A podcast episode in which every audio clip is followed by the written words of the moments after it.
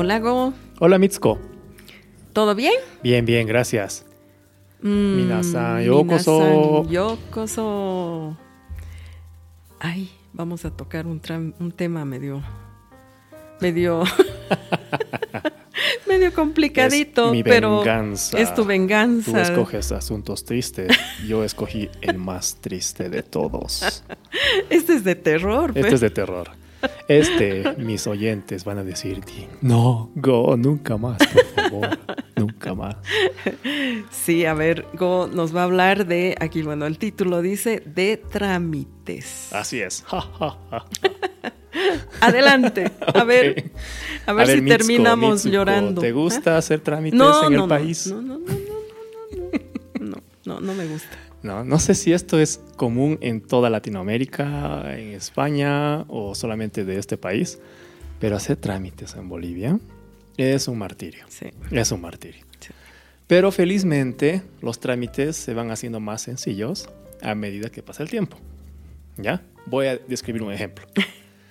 Eh, no voy a decir de qué estoy hablando. Puede ser de pasaportes, puede ser de documentos de identidad, puede ser de licencias de algún tipo. No, no voy a decir de qué. ¿Ya? Pero antes, cuando uno tenía que ir eh, a renovar este documento, te decían, usted no puede renovarlo, ¿no? Porque no se venció. Ay, pero le queda, le queda una días, semana, le dos queda dos, dos, dos semanas, o sea, ya, ¿no? O sea, no, no, no, no puede. Si quiere renovarlo, tiene que pedir un, con un memorial firmado por un abogado. Sí. ¿En serio? ¿O en serio? Ok, entonces, cerca de estas oficinas hay un montón de pequeños Ah, est- sí, sí, estudios sí. jurídicos o escritorios con abogados, Sí. ¿no? Entonces uno va y dice, abogado, se realizan trámites de bla, bla, bla. Así es. Uno entra y, y dice, ¿para qué necesita? Es que quiero renovar esto. Ok, y tiene ya su formato Sí. y aquí tiene, pero yo no lo extravié. No, es que si usted no dice eso, Eso no, no, no, te dan. van a renovar. Ah, Exacto. en serio. No, usted vaya tranquilo. Y uno va con miedo y, y se renueva. ¿No? Ya qué raro así, pero ahora ha mejorado. Sí, sí. Ya, ya, te, De dejan, hecho, ya sí. te dejan renovar. Ujú. Antes, cuando, cuando le falta cierto tiempo, ya puedes renovarlo. Entonces mejoró, ¿no? Sí. Entonces Es uno que va con también su... el tema de, perdón, Sí, el dime. tema de, eh, ¿cómo es? Digital, digitalizado y, y informático, digamos, es un Ayuda, ayuda. ¿no? Entonces, Por eso tal vez. Claro, entonces uno va con su documento vigente, aunque le falten, un, digamos, dos meses. Sí. Dices, quiero renovarlo porque ya está a punto de vencer. Es un documento que acá dura cinco años, digamos, de validez. Sí. Dice, ok, perfecto. Entonces, pásemelo y bueno, aquí tiene. ¿No? Pero con cada mejora hay una decisión rara. ¿Qué pasa si realmente perdí el documento? ¿Ok? Ah, sí. Ya, es el otro caso, el- el- si realmente lo perdí. Ujú. Antes había que decir que lo perdí. Mm. Ahora es que lo extravié. Ok, perfecto. Usted tiene que presentar una certificación de una denuncia de extravío o una denuncia de robo. Si es de robo, tiene que ser ante la policía. Y si le robaron en el exterior, tiene que ser ante la Interpol. Sí. Si su documento es extranjero, tiene que ser ante la Interpol. Pucha. ¿Ya? Ok, pero eso no es todo. Esa denuncia tiene que publicarla en un medio de prensa de circulación nacional, no local, por tres días continuos. O no importa si son discontinuos, si son con fin de semana. En esta denuncia tiene que poner su nombre completo, el número de documento y el número de serie de documento. Hello, se me extravió, de verdad. ¿Qué número de serie? Es que yo no sé el número de serie. Sí. O sea, es un número de cuántos, 400 dígitos. ¿Qué? Sí. ¿Qué? ¿Cómo? Tranquilo. Cuando quiera publicar, tiene que ir a esta oficina y usted tiene que hacer el trámite para solicitar su número de serie. Eh, ay, ok. Se nota que ¿No? te pasó esto. Ok, perfecto. Entonces ya, eh, entiendo. Ah, pero como recién hemos hecho, hemos tenido elecciones, usted tiene que presentar su certificado de sufragio. Ah, sí. sí. Eh, ¿Para qué? Para sacar el trámite para el número de serie. Sí, pero si no pude votar, no se preocupe. Usted tiene que tramitar un certificado de impedimento de sufragio. Epa. Ok. Logras todo eso. Ya estás con los nervios irritados. Llegas a la ventanilla y te dicen, perfecto. ¿Y las fotocopias? ¿Qué fotocopias? ¿De todo esto? Claro.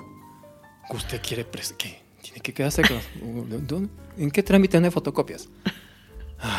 Ok. ¿Algo más que tenga que presentar? Me lo dice ahora, por favor. Así, porque no, no, no, no, no, nada más, nada más. Vale, vas y dice, no, dos fotocopias. ¿Y dónde está el, valor del trámite? El, el- la- el formulario de inicio de trámite. Formulario de inicio de trámite. Le pregunté si había algo más, pero usted no ha preguntado si aparte de las del cada cosa. Pero bueno, terminas el trámite este, Sí. te dan el nuevo documento con el nombre equivocado. Uh, Digo, pero, ¿qué pasa? Ah, que es Tiene un error. No, entonces usted tiene que hacer un trámite administrativo, Sí. baje al primer piso, pero es que yo no cometí el tiene error. error. Exacto. Lo hicieron ustedes. Pero por eso, para que nosotros corrijamos, tienen que hacer un trámite. ¿Cómo nosotros vamos a iniciar un trámite si usted no lo solicita? Sí. Ay, por favor, así. ¿No? Eh, bueno, ahora eso también mejoró. Ahora imprimen una hoja y te la hacen firmar de conformidad. Entonces, antes de que te emitan el nuevo documento, te dan una hoja con los datos. Y si ahí está mal, tú dices, no, está mal. Ok, perfecto. Entonces, ¿cuál es la mejora? Que ya no te imprimen el documento. Ah, primero te imprimen el, El- esa hoja, para que revises. Y si está mal, Y si está mal, empiezas el trámite. bueno, eso sí, por, yo creo que porque ha habido tantos errores que la No, gente se ha debido quejar. Es que esto es una locura. Bueno, sí sé que me estoy quejando mucho, pero lo que quería hablar hoy día no era eso. Bueno, sí, era eso. Pero, a ver, es Te que estás hay, desahogando. hay sistemas diferentes, Sí, ¿ya? Que se basan en un concepto que es el de la buena fe, sí. ¿ya? Yo trabajo en una oficina donde se realizan trámites. ¿ya? Pero como tenemos basados en, en otro sistema, en mi caso es japonés, pero no es solamente Japón, sino en muchos países se basan en la buena fe. Sí. Por ejemplo, si tú tienes un formulario y empiezas a llenar el formulario que tiene muchas casillas, que nombre, fe- fecha de nacimiento, nombre del cónyuge, dirección, y te equivocas. No puedes borrar. Acá. Aquí no. Aquí no. No, no. Pero en un sistema de buena fe, dices, oye, me he equivocado. No te preocupes. Ponle dos rayas, aquí está mal, y al lado pon el lado correcto. ¿En serio? Mm. Sí, sí, sí, no hay problema. Oh, bueno. Hoy sigues llenando formulario y dices, me equivoqué dos veces. ¿No? Y no, no te preocupes. ¿En qué, en qué te equivocaste en esta? Nah, eso no es nada. Dale. Mm. Escribí mal el nombre. Ah, ok, eso sí es un poco grave. Eh, táchalo con dos líneas, pon el correcto, pero por favor, imprime tu sello. Cada uno tiene su sello, ¿no? Ah, sí, sí. No tengo sello. Eh, toma, toma aquí la tinta y pon tu huella digital. Esto es para corroborar que tú fuiste el que hizo la enmienda, no nosotros. Mm. Y pasa. La única vez que me acuerdo haber pedido que rehagan es porque tenía como siete errores. No, y se claro. veía feo. Claro. Solamente por estética, ¿no? Claro. Es que este está un poco feo. ¿No Claro, quieres hacerlo que- otra vez? Como Ujú, que dice mm. mal de ti. Me dice, Sí. sí. por favor, es que dame otro. Es que me da vergüenza. Ok, Mm. toma uno nuevo. Se, se trató de eso, ¿no? Después hay muchos errores de documentos que son antiguos Mm. en papel, digamos, de, de hace 80 años, y se van digitalizando. Ujú. Alguien los va llenando en una computadora. Y ahí es donde surgen los errores, ¿no? Ah, sí. Por ejemplo, eh, esto ocurrió de verdad. Un nombre que es Carlos, ¿no? Carlos, pero en katakana es Karurosu, ¿ya? Pero el, la katakana de Ru, ujú, Karurosu, Ru, si tú escribes en horizontal y tú escribes muy separado, Ru puede ser como si fuera el katakana no Mm. y el katakana re. Re- Entonces, en vez de Karurosu, sería Kanorerosu. Mm. ¿no? En vez de Carlos. Y cuando uno hace el trámite en el registro digital dice Canoreros. Ah. Dice, pero no es la misma persona. Aquí, que le falte una letra, No, es usted no es la misma no, persona. No, ni me digas. ¿Sí? ¿Te pasó? No. A ver, en mi certificado de nacimiento, el nombre de mi mamá está con sin una H, Ok. ¿no? En tu certificado de En el mío, Ya. ¿ya? Y en el de, eh, bueno, de, de mis papás, de, de, ¿De matrimonio? De, matrimonio, claro, tiene la H. Ya. Entonces no soy su hija. Así me Ese, dijeron. ese, ese, ese criterio, ¿no? Que como no coincide, está mal, está mal y ya está, ¿no? Y tienes que empezar tú un trámite seguro o judicial o administrativo, ¿cierto? Totalmente. Y eh, tal vez dije, puede ser que en, el- en los originales eh, hayan escrito mal, ¿no? Puede ser.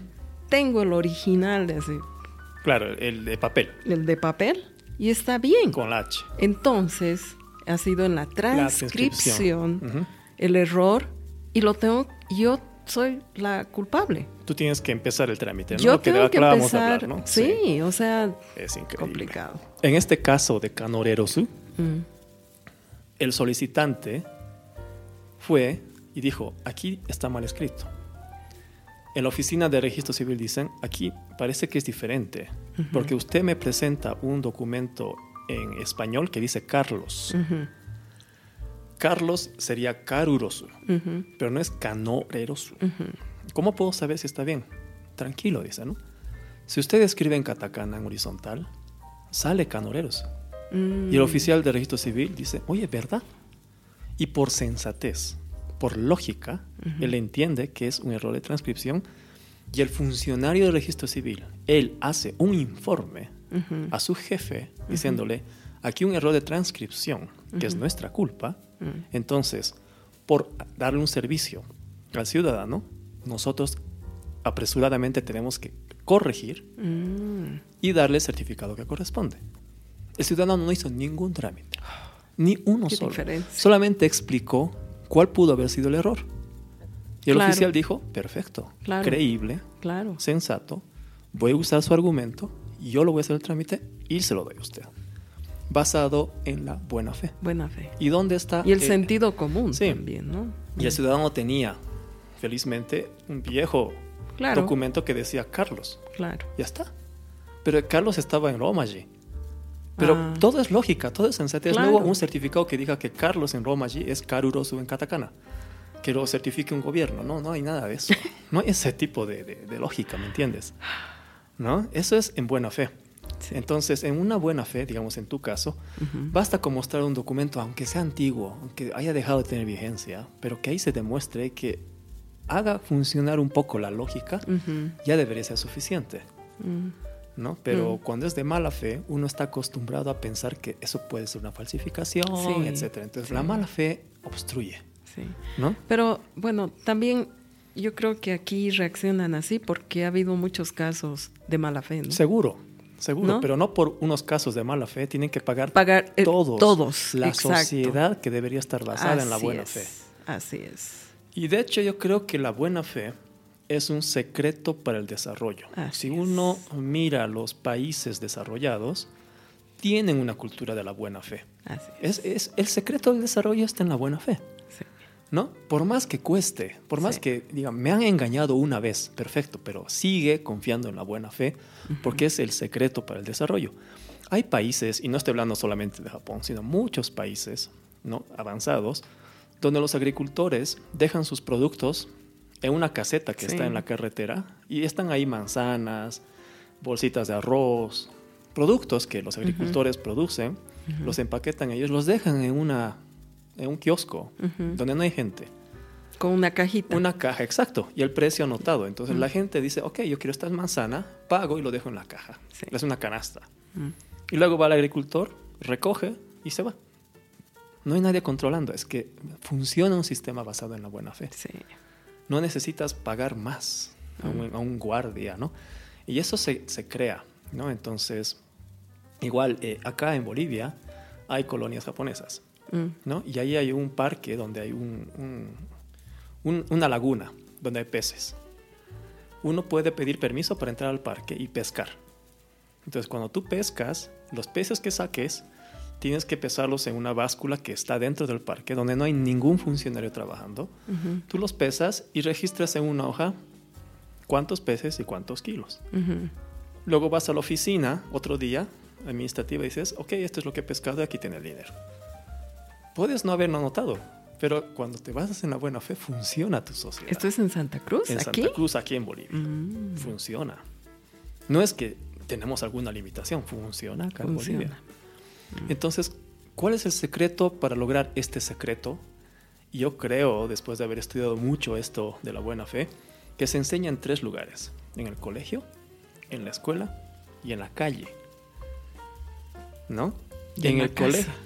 En la casa, por supuesto, ¿no? Mm. Pero en el colegio, en la escuela y en la calle, ¿no? Si en tu casa has crecido en un ambiente de mala fe, Mm, manejando el colegio, ¿no? Es decir, en las- ah, perdón, es en el colegio, en la casa y en la calle, ¿no? ujú, En el colegio obviamente se puede. Sí. En vez de enseñar, la ley dice esto, simplemente hay que crear estructuras Ujú. de comportamiento que se basen en la buena fe. Ejemplos. Profesora, hoy llegué tarde por esto. Y la frase tiene que ser, te creo. No es, mándame una carta firmada por tu padre. ¿Me entiendes? Exacto. No es, no te creo, así que le voy a creer a tu papá. Es, perfecto, te creo. ¿Qué pasa si me engañas? Recién viene el castigo. Claro. Pero la base es, primero te creo. ¿No? No me traigas un certificado. Eh, me enfermé ayer. No, no, no. Tráeme un certificado médico Ujú. firmado por el colegio médico. Sí. Eh, Imagínate, o sea, estaba enfermo. No, no, no, aquí dice el trámite. Ay, es que aquí es así, ¿no? Tienes Sí, que sacar un aquí. certificado médico Mm. firmado por el colegio médico. No, te creo. Claro, no puedes venir enfermo. Te creo. Mm, La buena fe, mm, ¿no? Y si es un mentiroso, recién se actúa con esa persona. Claro. Pero todos tenemos que defender el sistema de buena fe. Y en la calle es lo mismo. Papá, mira un billete, déjalo allí. déjalo allí. Pero tal vez se lo recoja otro. Yo voy a construir la sociedad de buena fe. Exacto. Y eso es lo que le enseño al hijo. Y ese ejemplo funciona, Funciona. ¿no? Funciona. Papá, mira, alguien dejó algo, déjalo ahí. Mm, O se lo llevas a la policía. Exacto. Que no confías en la policía. Construyamos todos en lo que podamos, en nuestros propios momentos, la cultura de la buena fe, pero no nos basemos en la mala fe para darnos una excusa para romper ese principio. No, es que aquí la policía no se puede confiar, por eso me lo llevo yo a casa. Ah, Mm. ¿Qué es eso? ¿No? Claro. Entonces, yo creo que eso es. eh, y este es el mensaje, ¿no? Y después de todo haber despotricado, me doy cuenta que se basa en esto de la mala fe. Sí. ¿no? Sí. Que te piden la fotocopia, que te piden que tú Claro, firmes la fotocopia, que claro, certifiques porque- la fotocopia. Creen que todos somos, Sí, ¿no? O sea, sí, sí. de mala fe. Ya que fotocopia legalizada, existe ese trámite acá. Sí. Y existe el trámite de legalización del sello de la legalización de la fotocopia. Sí. es increíble. O de la firma. ¿Hasta dónde acaba entonces? ¿no? Mm. Entonces hay que legalizar que la firma del que legaliza Sí. Es, es, es la. Entonces, es la ¿cómo certifico que el que legalizó la legalización es, es de real? Sí, Una institución más grande. Entonces, al final va a llegar que hasta el presidente. claro. ¿Y cómo certifico que la firma del presidente es del presidente? Claro. Tengo que preguntarle a él. Mm. No, no, basemos en principio de la buena fe y nos ahorramos todo este trabajo. Y Excelente. funciona más rápido, ¿no? Entonces yo creo que es eso. Eso es Mitsuko. Gracias por haberme escuchado mis quejas. Qué quejica que fui hoy día. Pero fue de terror, ¿ah? ¿Qué? ¿Ah? Pero me parece muy bueno el mensaje que das. O sea, el de la buena fe y el comportamiento, ¿no? Eh, creo que uno de los, de los principios, tal vez, de nuestro podcast es eso. O sea, tratar de em, difundir todas estas cosas buenas que podemos eh, eh, apreciar, digamos, de, de las cosas que se hacen Sí, y tratar de eh, aplicarlas, de hecho, aplicarlas, ¿no? Y que sea un modo de vida y mejorar la sociedad. así es. Creo que el fin último es mejorar nuestra sociedad, Mm. el contexto donde vivimos, donde estemos, Sí, sí, de acuerdo. donde estemos, ¿no es Sí. cierto? Gracias, Mitsuko, por escuchar mis lamentos. No, yo ¿Tú qué nos también traes? me quedé. Es que me tocó, Sí, ve- verás que a mí me tocó, entonces se nota. tuve, tuve que quejarme. ¿ah? Sí. Bueno, yo voy a otro tema, el otro extremo. voy a hablar de un elemento, a ver, tú tienes kotatsu, ¿verdad? sí, sí, mira, ahí Mm, está. ¿No? Sí. Sí. Para los que no saben, el, a ver, el kotatsu. A ver, describe tu kotatsu. A ver, el, el mío es uno rectangular, no es el clásico cuadrado. ¿Que ¿De qué estoy hablando? Es una mesa, un mesón pequeño, que la altura te llega más abajo que las rodillas. ¿Ya? Ya. Eh, el mesón por debajo tiene un calentador, es una estufa. Es una estufa que tiene, se puede enchufar y en verano se saca el cable y parece un mesón normal. Y la, la tabla de arriba también se puede retirar para en invierno debajo de esa tabla que sirve de mesa, sobre la estructura de las patas, que es una estructura como un esqueleto, uno puede poner un futón, un edredón, ¿cómo se dice? Sí, sí, Un- una colcha. una colcha y sobre eso el- la tabla. Entonces uno mete los pies en invierno, se tapa las rodillas o los muslos con la colcha, enciende el kotatsu y puedes comer o jugar cartas, lo que sea en el kotatsu. Entonces, mientras te caliente en un frío, estás ahí usándolo de mesa. Eso es un kotatsu. Listo. Se acabó el podcast. Ah, perdón. me dijiste que lo describa, ahí está. Bueno, lo que dijo Go es el kotatsu. Es bueno, es un aparato de calefacción japonés. Ya, ok. ¿Ya? sí. Así lo, lo. Ahora, el origen del kotatsu es interesante. Este viene del supermercado. No, no, no, pero ¿No? te estoy hablando de la historia del Ya. origen. del- claro, el, este viene del De- super de- ya. no, del- sí, de, ¿no? de los malls. De no sé. los malls, etcétera. Pero, pero para que llegue aquí, ha tenido que pasar muchos años. Creo que se inventó hace cinco años. No, ¿No? no, no. Se- se- el origen del kotatsu Ya. se remonta al periodo Muromachi, que es no. mil, mil tre- entre 1333 y 1573. Wow.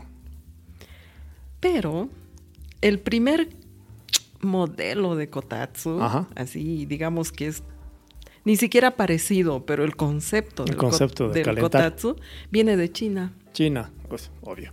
China. ¿no? Claro. Y el modelo era, dice, en silla. Ahora, ¿cómo ver, sería eso? No sé. ya. Probablemente tenía, te sentabas y ahí adelante tenía el, el calef- La estufa, calentador, la estufita ser, ¿no? con carbón y te tapabas con, con un eh, edredón o con una colcha. Ya. Puede ser. Ya. Te dije, busquemos foto, pero de la época del periodo del Muromachi no hay foto. Mm, sí, sí, si hubiera sería falsa, Claro. ¿no? Tal vez claro. con inteligencia artificial. Sí, pero me imagino que, que fue porque Ya, el pero concepto... dice en forma de silla. En forma de silla. Ok, No, entonces... O de uso en silla. ok. Ya, entonces me imagino que, que algo Cuando hablamos así. de kotatsu, el- la función principal es el de calentar. El de calentar. No, ese es un a poco- través de una... Un, un elemento que genere que calor. genere ¿no? calor, ¿no? O sea, como el... Bueno, Que se poniendo carbones, Exacto, fuego, exacto. no había enchufes. No, En no, no había enchufes en Muromachi. Mm. El kotatsu tal y como lo conocemos hoy se generalizó en el periodo Edo. O sea, Edo, ok. sí, En Sakoku, ¿no? En Sí, cierre. ¿no? Em, hay dos tipos, ¿ya? Hay un kotatsu que es al ras del suelo, que es el que tienes, Ajá, que me tengo que sentar que en el te suelo. tienes que sentar, y hay otro Ajá. que se hizo con el suelo rebajado, es decir, Oh. haces un hueco en el, en el suelo. ya. Sí. Esa tenía mi abuela. Sí, eh, mi Más abuela cómodo, igual. sí, súper. Pero. ¿sabes quién lo inventó? Mm. Un alfarero inglés ¿Mm? Eh, eh, ah, en ¿ah, sí? 1909. Ah, sí. Bernard Leach. Eh. Porque él no se sentía cómodo Ah, en Japón. en Japón, en, su casa de Ueno, en Tokio. Ah, mira. Claro, es que es complicado. Si no te has acostumbrado. Claro, para Sí. nosotros es un poquito Claro. complicado porque estamos todo el día sentados En sillas. ¿no? Entonces, él no se sentía cómodo, pues, en- sentado hin- hincado y me imagino que por ahí era alto, Sí, tal vez.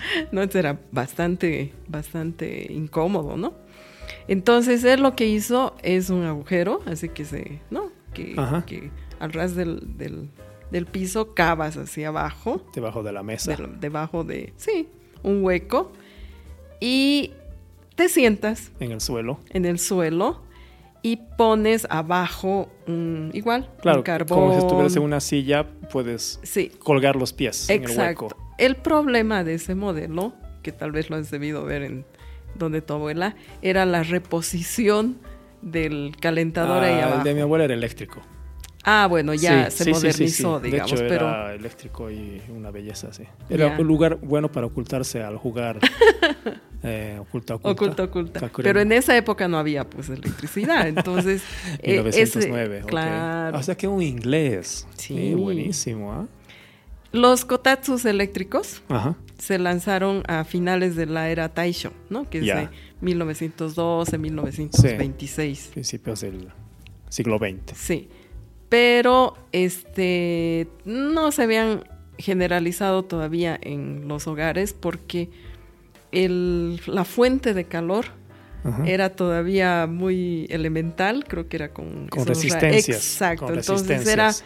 era un poco complicado, hasta quemaba, un poco Ya. no, no muy seguro, digamos. El, el otro, el que ya tal vez eh, tienes, es eh, lo, lo crearon Toshiba Ya. En 1957. O sea, es, es como tú dices, relativamente nuevo, ¿no? Que viene con una fuente de calor, ¿no? De, Ajá. con alambre especial, ¿no? Y con su rejilla, etcétera, Sí. ¿no? Y que ese, ese kotatsu tiene su estructura como una mesa. ¿no? Tiene ese calentador al medio y encima pones a una, como una mesa, una tabla Sí. que te sirve de mesa, lo que tú decías. Ajá. Eh, za- za- zataku se llama, creo, algo así. ¿Zataku? No sé. ¿No? No, no, no, ni Sí, idea. algo así está el, el nombre. Ya. Y, eh, y bueno, y le pones el edredón y, y súper calientito ahí, ¿no? Y en verano Ajá. retiras el edredón y Sí. lo puedes utilizar como mesa, como decía. Sí, sí. De hecho, tiene unos tornillos que aseguran ¿Ah, la sí? tabla. Entonces Ah. tú levantas la tabla y es como si fuera una mesa, porque está pegada a la- las patas. Entonces, Sí. este sistema de kotatsu, aunque es de calefacción, pero con este, con, con lo que puedas sacarlo y todo, ya puedes utilizarlo todo el año, ¿no? Entonces no se vuelve un, como en Japón las casas son muy pequeñas. Ajá. Tienes que Claro, adaptar. eh, adaptar y ser muy eficiente no en, tu, no puedes en tu guardar espacio, no, no verano, puedes digamos. guardarlo. Entonces, Sí, de hecho el mío sí parece un mueble más, ¿no? Eh, como es que se llaman esas mesas centrales de los livings, sí. pero es un kotatsu. Ah, ese Y es el kotatsu. Ese es el kotatsu, no te diste Ah, cuenta. Mira, no es que parece un mueble más. Sí, parece un Pero esa mueble. tabla de arriba sale y es de los nu- nuevos que no tiene la rejilla grande. Ah. Entonces el calentador es muy plano. Plano, plano, Mm, plano. No te Entonces, quema entonces. Realmente desde lo ves de costado y no notas que está el calentador. Mm. Pero tiene una pequeña cajita donde está el enchufe. Ah, Entonces en invierno sacamos el enchufe claro. y ya está. Y se pone ahí encima un edredón. Y la- obviamente la tabla se saca, se pone el edredón, la tabla encima y sigue funcionando de mesita, Sí, pero con esa colcha y abajo caliente, ¿no? caliente, Sí. rico. Sí, muy, sí. muy agradable. Es, ¿No? es, es, es agradable. Bueno, para que se den mayor idea, busquen en el internet Kotatsu Ko- kotatsu. y van a ver ahí montones de modelos muy lindos, algunos. Y, y bueno, y si pueden adquirir alguno, sería Es fantástico. que se puede hacer, ¿no? Yo creo que sí. Sí, pero nos eximimos de cualquier responsabilidad Sí, por sí. incendio que se ocasione. Nosotros sugerimos o comprar, quemaduras, comprar eh, uno original, un original. japonés, por favor, Sí. y paguen sus impuestos. Y, hagan trámites Y hagan trámites correctos con fotocopias y de buena fe. de buena fe. Muy bien, gracias Mitsuko. No, ¿por qué? Entonces, bueno, esperemos que les haya gustado y nos vemos la siguiente semana. Otsukare-sama.